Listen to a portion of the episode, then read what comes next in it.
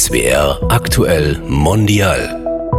Ich kann Essen so sehr genießen und die kleinsten Dinge wertschätzen, wenn ich irgendwie eine Feige esse, hier aus der Türkei vom Baum pflücke. Ich kann nicht beschreiben, wie viel Glück das in mir auslöst.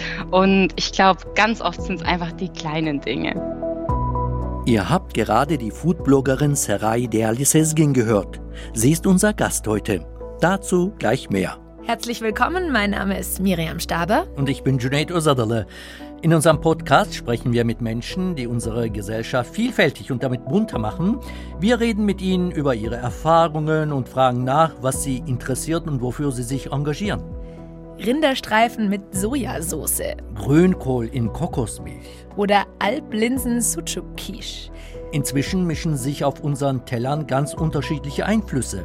Menschen, deren kulinarische Wurzeln in ganz anderen Ländern liegen, bereichern die traditionelle deutsche Küche. Die Geschichte der vielfältigen Gastronomie ist eng verbunden mit der Geschichte der sogenannten Gastarbeiter. Sie brachten auch ihre Kochkultur nach Deutschland mit, was zuerst ursprünglich in den Küchen der Arbeiterbaracken und Firmenheimen köchelte und brutzelte, führte später zu Pizzerien, Dönerbuden und zu Sternerestaurants. Anlass für uns, über den kulinarischen Beitrag der Menschen mit Zuwanderungsgeschichte zu sprechen. Wir wollen in dieser Reihe herausfinden, wie Migration unsere Kochkulturen bereichert, verändert und weiterentwickelt. Und heute geht es darum, inwieweit unterschiedliche Küchen Trends bei veganem Essen setzen können.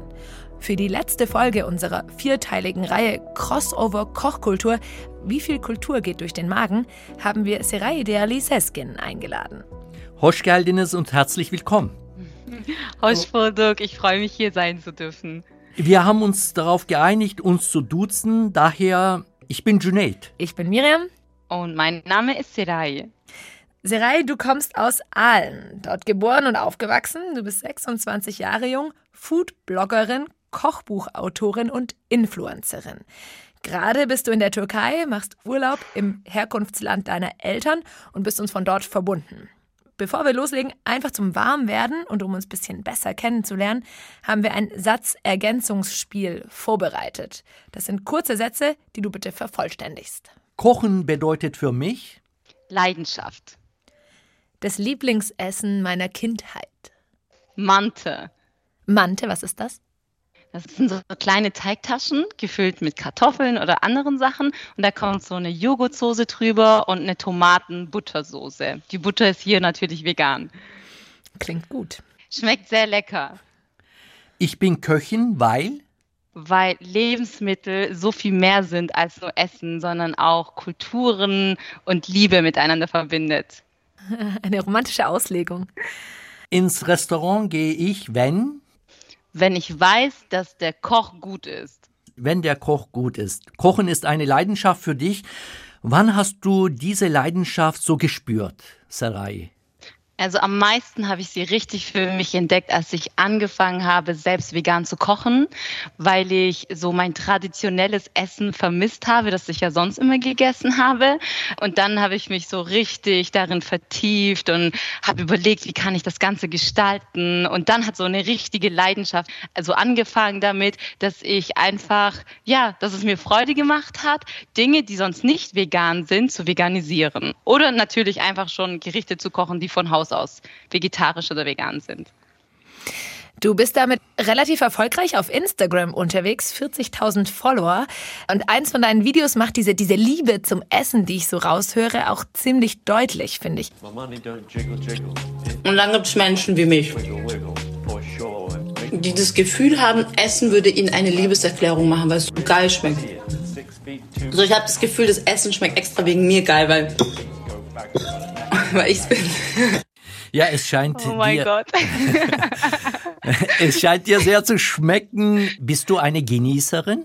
Extrem. Also sehr, sehr, sehr. Ich finde, wenn gutes Essen richtig gut ist und auch mit Liebe zubereitet ist, das ist einfach so eine Leidenschaft für sich. Und ich kann Essen so sehr genießen und die kleinsten Dinge wertschätzen. Wenn ich irgendwie eine Feige esse, hier aus der Türkei vom Baum pflücke, ich kann nicht beschreiben, wie viel Glück das in mir auslöst. Und ich glaube, ganz oft sind es einfach die kleinen Dinge.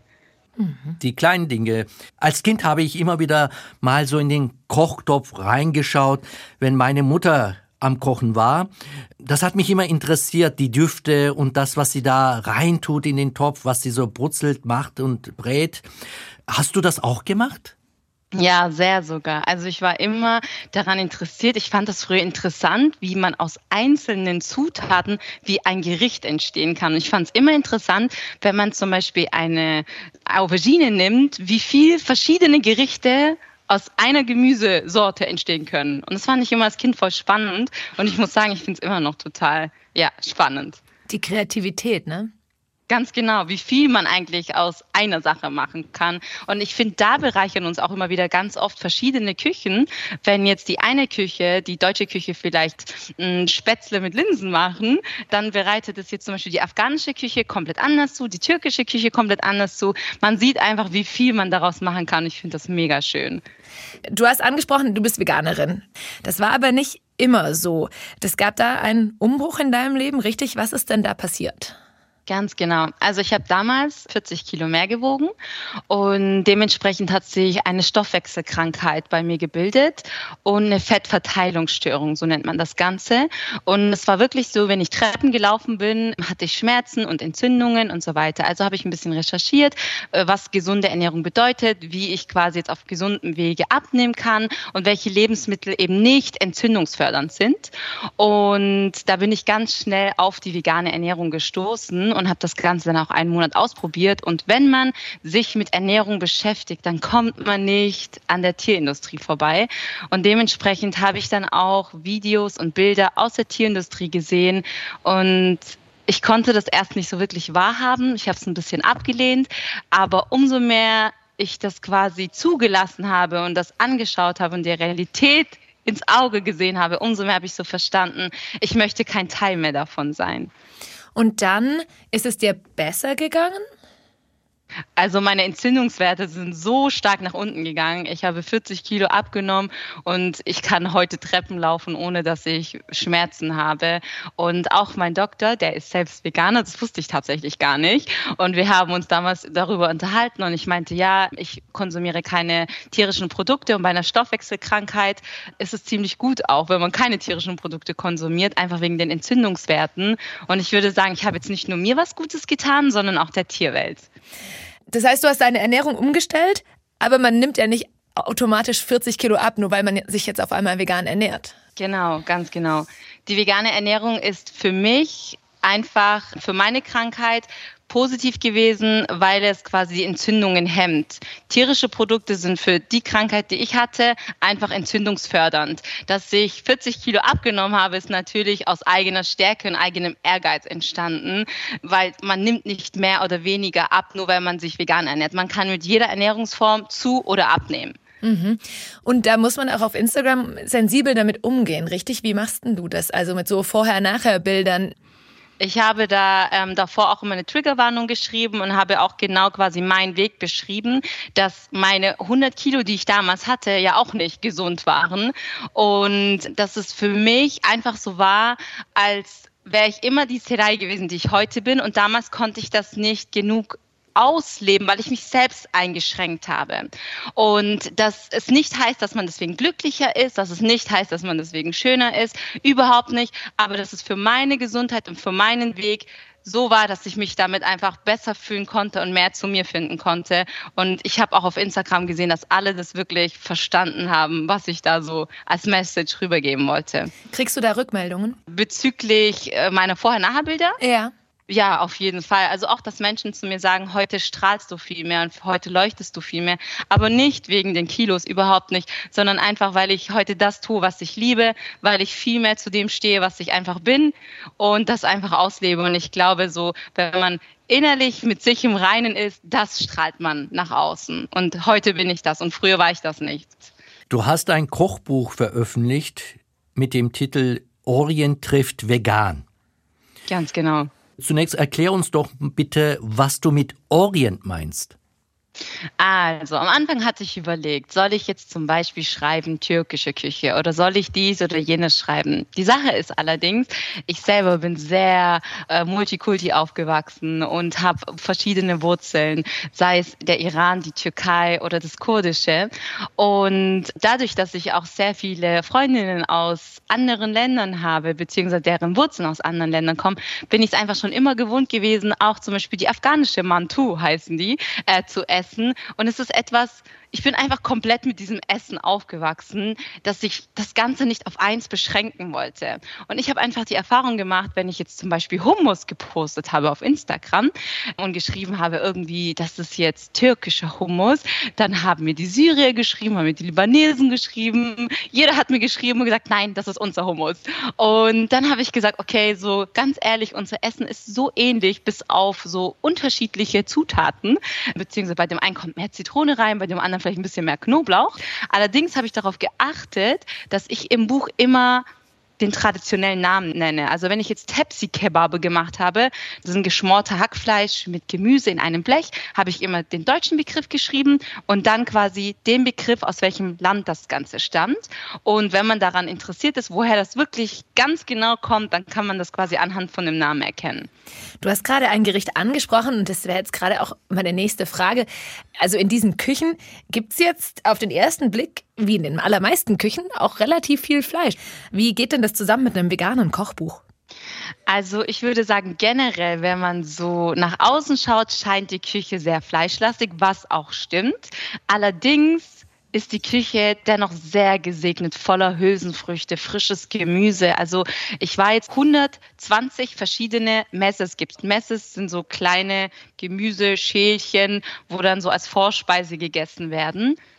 Also wenn man das dann vielleicht zusammenfasst, das sind die Küchen so aus dem Nahen Osten, kann man das sagen? Türkische Küche und Mittelmeerraum. Also das, das ist so der Bereich, wo du dich bewegst. Genau, ähm, allerdings auch die persische Küche, da gehörte die afghanische Küche dazu, die iranische Küche dazu und ja, dieser Kreis. Was passiert dann? Du kennst diese Kochkulturen, sag ich mal. Wie gehst du da voran eigentlich? Guckst du direkt nach vegetarischen Gerichten oder überhaupt nach Gerichten, die man auch zum Beispiel vegan interpretieren kann oder nicht? Wie gehst du da vor?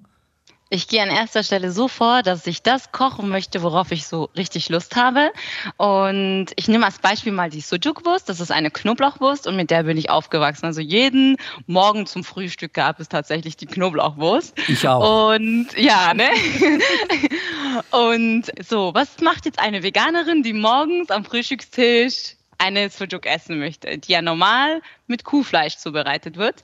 Also habe ich angefangen, das Ganze zu kreieren im Sinne von, dass ich das Sujuk-Gewürz verwendet habe. Dann habe ich nach anderen Zutaten geguckt, die mir die quasi die Festigkeit geben. Da habe ich Bohnen verwendet, weil wenn man jetzt in eine Kuh reinbeißen würde, würde die ja auch nicht nach Sujuk schmecken. Deswegen war mir klar, die Konsistenz ist wichtig und die Gewürze sind wichtig. Und dementsprechend habe ich quasi meine eigene Sujuk-Wurst kreiert und dann habe ich die mein Baba mein Papi, testen lassen. Und er hat gesagt, die schmeckt wie die so eine selbstgemachte vom Dorf. Und wenn man nichts sagen würde, würde man nichts ahnen. Und das ist auch mein Fokus, dass ich nicht irgendwelche Ersatzprodukte verwenden möchte, sondern ich es wirklich liebe, mit Hülsenfrüchten, frischen Bohnen, frischen Gewürzen einfach was Leckeres zu zaubern. Und Gewürze können unglaublich viel.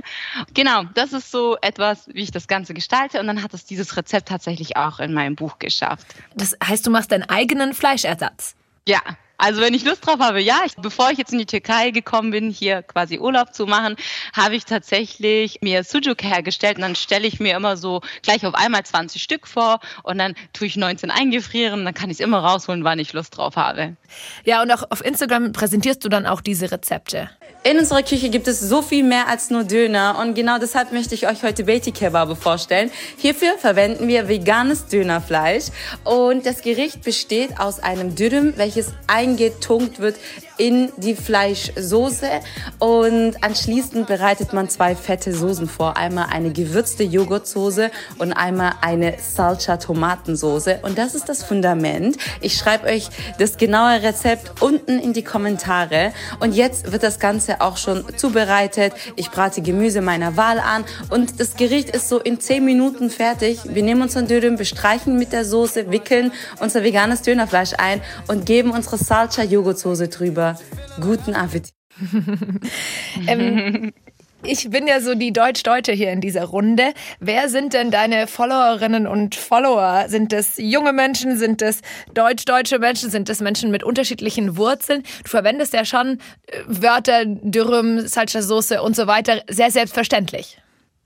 Ich muss sagen, ich mache das tatsächlich so, weil Dürüm heißt ja Dürüm. Dürüm kann ich jetzt nicht, wie soll ich es denn nennen, Weizentortilla. Ich würde sagen, ähm, die meisten kennen diesen Begriff Dürüm schon und dadurch, dass quasi meine Community auch so ein bisschen mit mir gewachsen ist und ich erkläre das tatsächlich auch auf Instagram immer wieder ganz oft, wenn ich zum Beispiel schreibe Salsa, dann mache ich, setze ich ein Gleichzeichen und dann schreibe ich da Tomatenmark. Und der Grund, warum ich nicht Tomatenmark sagen möchte, ist, wenn man jetzt im deutschen Supermarkt Tomatenmark kauft, der wird ganz anders konzentriert, da kommt dann auch ein bisschen Zucker rein und so weiter. Und zum Beispiel Salsa, das ist auch eine Tomatenpaste, aber die wird ein bisschen anders zubereitet. Und ich weiß, wenn ich dann Salsa sage, dann gehen die vielleicht in den Supermarkt, in den türkischen und holen sich Salsa und dann merken die das halt auch beim Essen, dass das Aroma einfach ein bisschen anders ist. Und das macht unglaublich viel aus, zu welchen einzelnen Zutaten man greift. Und deswegen versuche ich quasi so ein bisschen mehr, ja, einzelne Produkte hier so ein bisschen bekannter zu machen.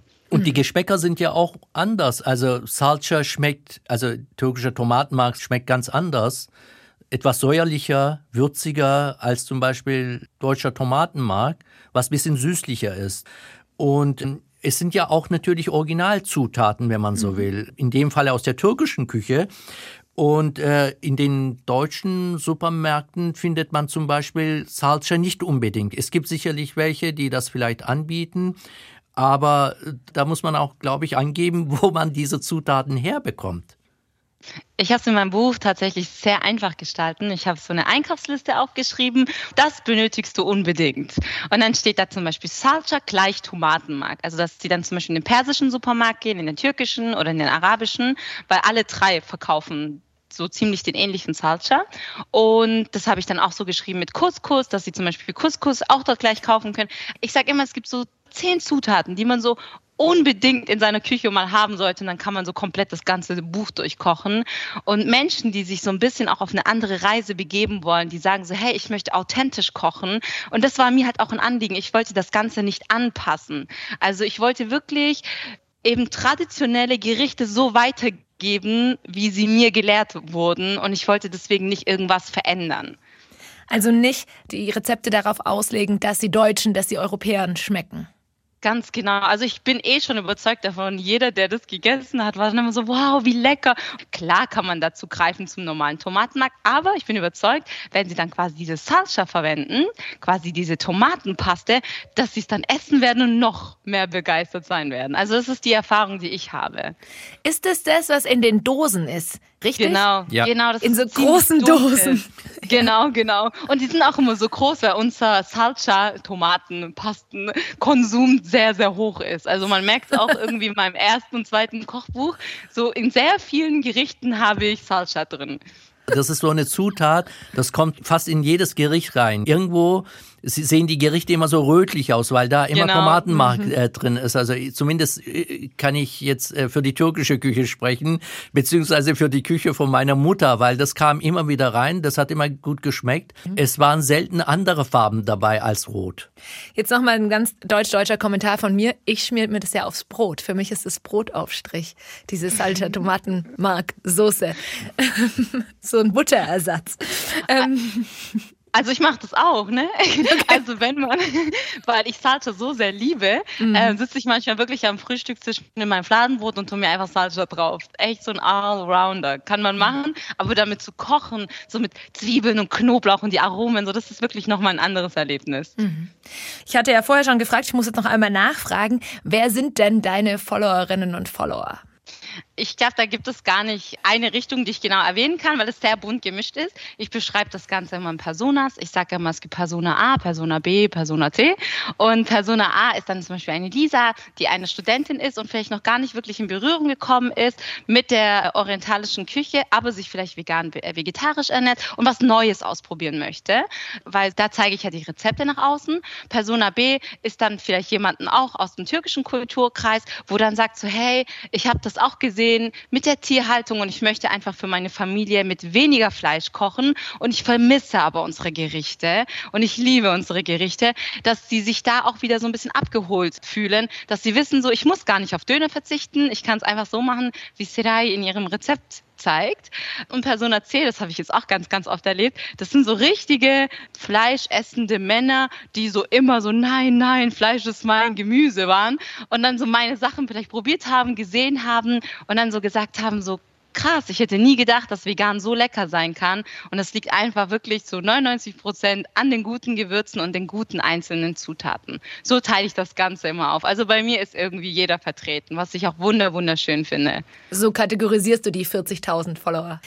Ich habe bei dir so ein bisschen rausgehört, dass es dir um Gesundheit geht, aber auch um so die Liebe zum, zum Essen und quasi dieses deutschen auch unterschiedliche Gewürze, unterschiedliche Gerichte nahezubringen. Jetzt frage ich mich, inwieweit es Gegenwind gibt. Ähm, vegan sein ist ja schon nicht ganz unumstritten in Deutschland. Äh, die Ich will aber mein Steak-Bewegung, die ist ja, ja, dieser trotzdem veganen Trend relativ groß. Wie geht's dir denn da auf Instagram? Spürst du diesen Gegenwind? Gibt's da Unterschiede? Gibt's da, ja, Kritik? Also ich muss sagen, nach meiner Erfahrung sehe ich, dass viele Menschen die Art, wie ich es mache, als sehr angenehm empfinden. Also ich sitze jetzt nicht da und habe mein veganes Essen und sage, wie könnt ihr nur und ihr solltet und bla bla bla, sondern ich sitze vor meinem Teller und sage, boah, hm, mein Gott, schmeckt das lecker, ihr müsst das unbedingt auch probieren. Und dann sind sogar Menschen, die sonst sehr viel Fleisch essen, dass sie mir dann schreiben, sagen so, hey, durch dich habe ich angefangen, einmal die Woche oder zweimal die Woche ähm, quasi Fleisch von meiner Liste zu streichen, weil ich das und das Gericht von dir entdeckt habe. Und mir ist es immer ganz wichtig, keine Zeigefingermentalität an den Tag zu legen, so nach dem Motto, wie könnt ihr nur, sondern ich liebe es einfach, Menschen inspirieren zu dürfen, indem ich das lebe und bin, was ich eben bin und das esse, was ich esse und das auf Social Media zeigen zu dürfen, ist so schön. Und wenn sich daran so viele Menschen inspirieren können und auch Freude daran haben, dass ich ich daran Freude habe, ich weiß nicht, das ist so ein schönes Geben und Nehmen. Mhm. Leute fragen ja häufig so, fehlt dir denn nicht Fleisch? Du hast relativ deutlich gemacht, dass dir Fleisch nicht fehlt. Aber wie ist es denn mit Milchprodukten? Fehlt dir da manchmal was? Überhaupt nicht, weil die veganen genauso schmecken. Man muss auch zu den richtigen Produkten greifen. Ne? Wenn ich jetzt Joghurt esse, dann nehme ich pflanzlichen Joghurt, verfeinere den mit ein bisschen Salz, ein bisschen Zitronensaft. Also es hilft immer, pflanzlichen Joghurt ein bisschen zu verfeinern. Da gebe ich auch mal voll viele Tipps auf Instagram. Und dann habe ich nie das Gefühl, dass ich irgendwie, dass was fehlt. Und es ist tatsächlich nicht mal was, was so neumodisches, wie man denkt. Also viele denken ja immer direkt an Soja und verteufeln ganz schnell Soja. Zum Beispiel meine Oma hat damals schon Mandeljoghurt hergestellt, weil früher hat sie mir auch erzählt, die hatten im Dorf eine Kuh und eine Kuh, die gibt erst dann Milch, wenn sie schwanger ist, beziehungsweise ein Kälbchen hat. Und das war ja nicht immer der Fall. Also hat man dann, wenn es das Ganze nicht gab, aus Nüssen quasi selber Joghurt hergestellt, was ziemlich einfach ist. Und ohne dass man das irgendwie vegan benannt hat oder irgendjemand daran gedacht hat, war jetzt vegan, ohne dass man jetzt sich das so ein Bewusstsein hatte. Aber jetzt zeige ich es natürlich deutlich. Also klar brauchen wir nicht immer Label, aber natürlich ist es einfacher, wenn ich sage, hey Leute, dieser Bohneneintopf ist vegan. So, meine Oma würde das jetzt nicht unbedingt sagen, aber wenn sie es kochen würde mit Olivenöl, wäre es genauso vegan. In deinem Lebenslauf steht ja, dass deine Familie einen Gastronomiebetrieb hat. Dort hast du sicherlich auch einige Kochkünste kennengelernt. Was für eine Küche hat das Restaurant angeboten? Das war die türkische Küche. Ich muss sagen, meine Familie hat es damals eröffnet und jetzt führt es mein Bruder. Und äh, mein Bruder ist so ein richtiger Teigliebhaber. Also alles, was mit Teig zu tun hat. Pide, Pizza. Pizza bietet er übrigens auch dort an. Und da habe ich auch ziemlich viel lernen dürfen. Ich habe selber auch dort gearbeitet. Also ich war einige Jahre hinterm Dönerspieß und habe immer wieder meiner Familie ausgeholfen, wenn sie mich gebraucht haben. Krass. Ja. Du hast selber da mitgearbeitet? Ja, ich habe da auch mitgearbeitet. Also ich stand wirklich, wir hatten damals keine Klimaanlage. Ich stand da so bei 40 Grad neben dem Grill und habe Döner verkauft. Aber damals, als ich nicht vegan war, heute könnte ich das nicht mehr so mit meiner Moral vereinbaren. Das wollte ich gerade fragen. Wir reden Nein, von Fleischdöner. Könnte, das, ich würde mir auch ganz komisch vorkommen, wenn ich als vegane Kochbuchautorin dort vom Dönerspieß stehe und denen Döner verkaufen würde. Das würde nicht funktionieren. Aber dafür habe ich meinen Bruder inspiriert, vegane Gerichte einzuführen. Also er hat jetzt auch vegane Lahmacun, er bietet jetzt vegane Pizza an, er bietet Falafeln an. Also einiges ist vegan jetzt auf der Liste. Und er ist auch vegan? Nein, er lebt nicht vegan. Aber ich muss sagen, ich glaube, ich habe meine Family ziemlich positiv beeinflusst und deren Fleischkonsum ist sehr, sehr gesunken. ja. Wenn wir es schon von Family haben, viele Eltern hätten ja gerne, dass man sowas Ordentliches studiert oder lernt. Du hast keine Kochausbildung, richtig? Aber du bist eben leidenschaftliche Köchin. Hast du mal dran gedacht, irgendwie das auch zu lernen, das zu studieren so? Ich bin ehrlich gesagt froh, dass ich das nicht gemacht habe, weil also die Schönheit liegt für mich darin, dass von so, wie soll ich sagen, Frauen, die das vielleicht von ihren Müttern und Omas beigebracht bekommen haben, dass ich zu den einzelnen Häusern kann, wirklich, also ich verabrede mich manchmal mit den Müttern meiner Freundinnen mehr als mit meinen Freundinnen und sage so, hey, möchten wir zusammen kochen? Und dann lerne ich täglich dazu. Und ich glaube, das ist für mich persönlich so die schönste Art von Ausbildung auf Instagram, auf deinen Fotos und in den Reels, da sieht man dich auch manchmal in so traditionellen Kleidern. Das erinnert so ein bisschen an Folklore mit so Kaftan-ähnlichen Gewändern, schön golden bestickt, mit Schmuck und auch so auffälligem Make-up. Ist es nicht ein bisschen viel Inszenierung? Man könnte dir ja so vorwerfen, dass, dass du ganz schön viele Klischees nutzt. Also wer mich persönlich kennt, weiß, dass es keine Inszenierung ist, sondern dass ich wirklich ganz viel und oft so rumrenne, einfach weil ich das trage, was mir gefällt. Also ich trage gerne mal Kunstleder und schwarze Boots und so ein bisschen auf cool. Und dann liebe ich es aber auch einfach lange Kleider zu tragen, große Ohrringe, großen Schmuck. Das bin einfach ich und das ist wirklich nichts Gespieltes, sondern man sieht auch schon auf Kindernbildern, dass ich mich so angezogen habe und dass ich das immer gefeiert habe. Und ich bin einfach der Meinung, dass es doch voll schön ist, wenn jeder seine Individualität nach außen lebt und wir uns nicht immer versuchen, so auszusehen wie der andere, sondern einfach so das auszuleben und das zu sein, was man innerlich fühlt. Also das bist du auch privat so. Ja, absolut. Und wir haben jetzt sehr viel gehört, Sarai, deine Leidenschaft. Und jetzt einfach mal die Frage, hast du ein Lieblingsrezept? Ich liebe alle meine Rezepte. Also ziemlich schwierig zu sagen. Aber wenn ich einen Favorit habe, ich glaube, dann sind, sind es Auberginen in Tomaten-Buttersoße. Weil jeder, der keine Aubergine mag, den habe ich schon damit zum Auberginenliebhaber gekrönt. Auberginen, Tomaten, Buttersoße? Genau. Oh Gott, das ist so lecker. Erzähl uns ein bisschen mehr davon. Das sind Auberginen, die erstmal so zebrastreifenartig geschnitten werden. Also so ein Sparschäler muss man sich da vorstellen. Und die Aubergine, da lässt man quasi so ein bisschen von dem Schwarzen und dann quasi die Haut. So zebrastreifenartig. Und dann schneidet man das Ganze in kleine Stücke, legt das in Wasser ein. Salz fügt man hinzu, weil Salz entzieht die Bitterstoffe. Und das wissen auch ganz viele nicht. Also viele, die an Auberginen denken, denken an irgendwie so ein langweiliges Gericht und das schmeckt doch nicht. Aber man muss auch erstmal die Bitterstoffe entziehen und dann gießt man das Ganze ab und dann sieht man auch richtig, wie so eine schwarze Brühe da rauskommt. Und das sind quasi die ganzen Bitterstoffe, die jetzt raus aus der Aubergine sind. Und dann frittiert man die Auberginen. Frittiert wird auch sehr gerne in unserer Küche. Und dann tropfe ich das Ganze mit so einem Küchentuch ab und lege das erstmal zur Seite. Dann schnappe ich mir eine kleine Pfanne, lasse meine vegane Butter oder Margarine einfach darin schmelzen, nehme Salsa, Tomatenpaste, darüber haben wir ja schon gesprochen, und verquirle und vermenge das Ganze mit der veganen Butter und gebe einen Schuss Wasser hinzu. Und es wird dann wirklich wie so eine Soße. Und das verfeinere ich mit getrockneter Minze und Sumak. Sumak Gewürz. Genau. Und das gieße ich dann in eine Auflaufform mit der Aubergine und streue ein bisschen gehackte Petersilie drüber. und gebe es in den Backofen. Und es dauert nur so zehn Minuten oder so und dann kann man schon sein Brot drin eintunken und es ist schon fertig. Also es ist ziemlich einfach und sehr, sehr lecker. Ah, da tunkst du dann Brot ein. Es wird nicht genau. mit Kartoffeln oder Reis gegessen, sondern Brot. Könnte man theoretisch auch machen. Ich liebe es tatsächlich am meisten einfach so in die Aubergine einzutunken.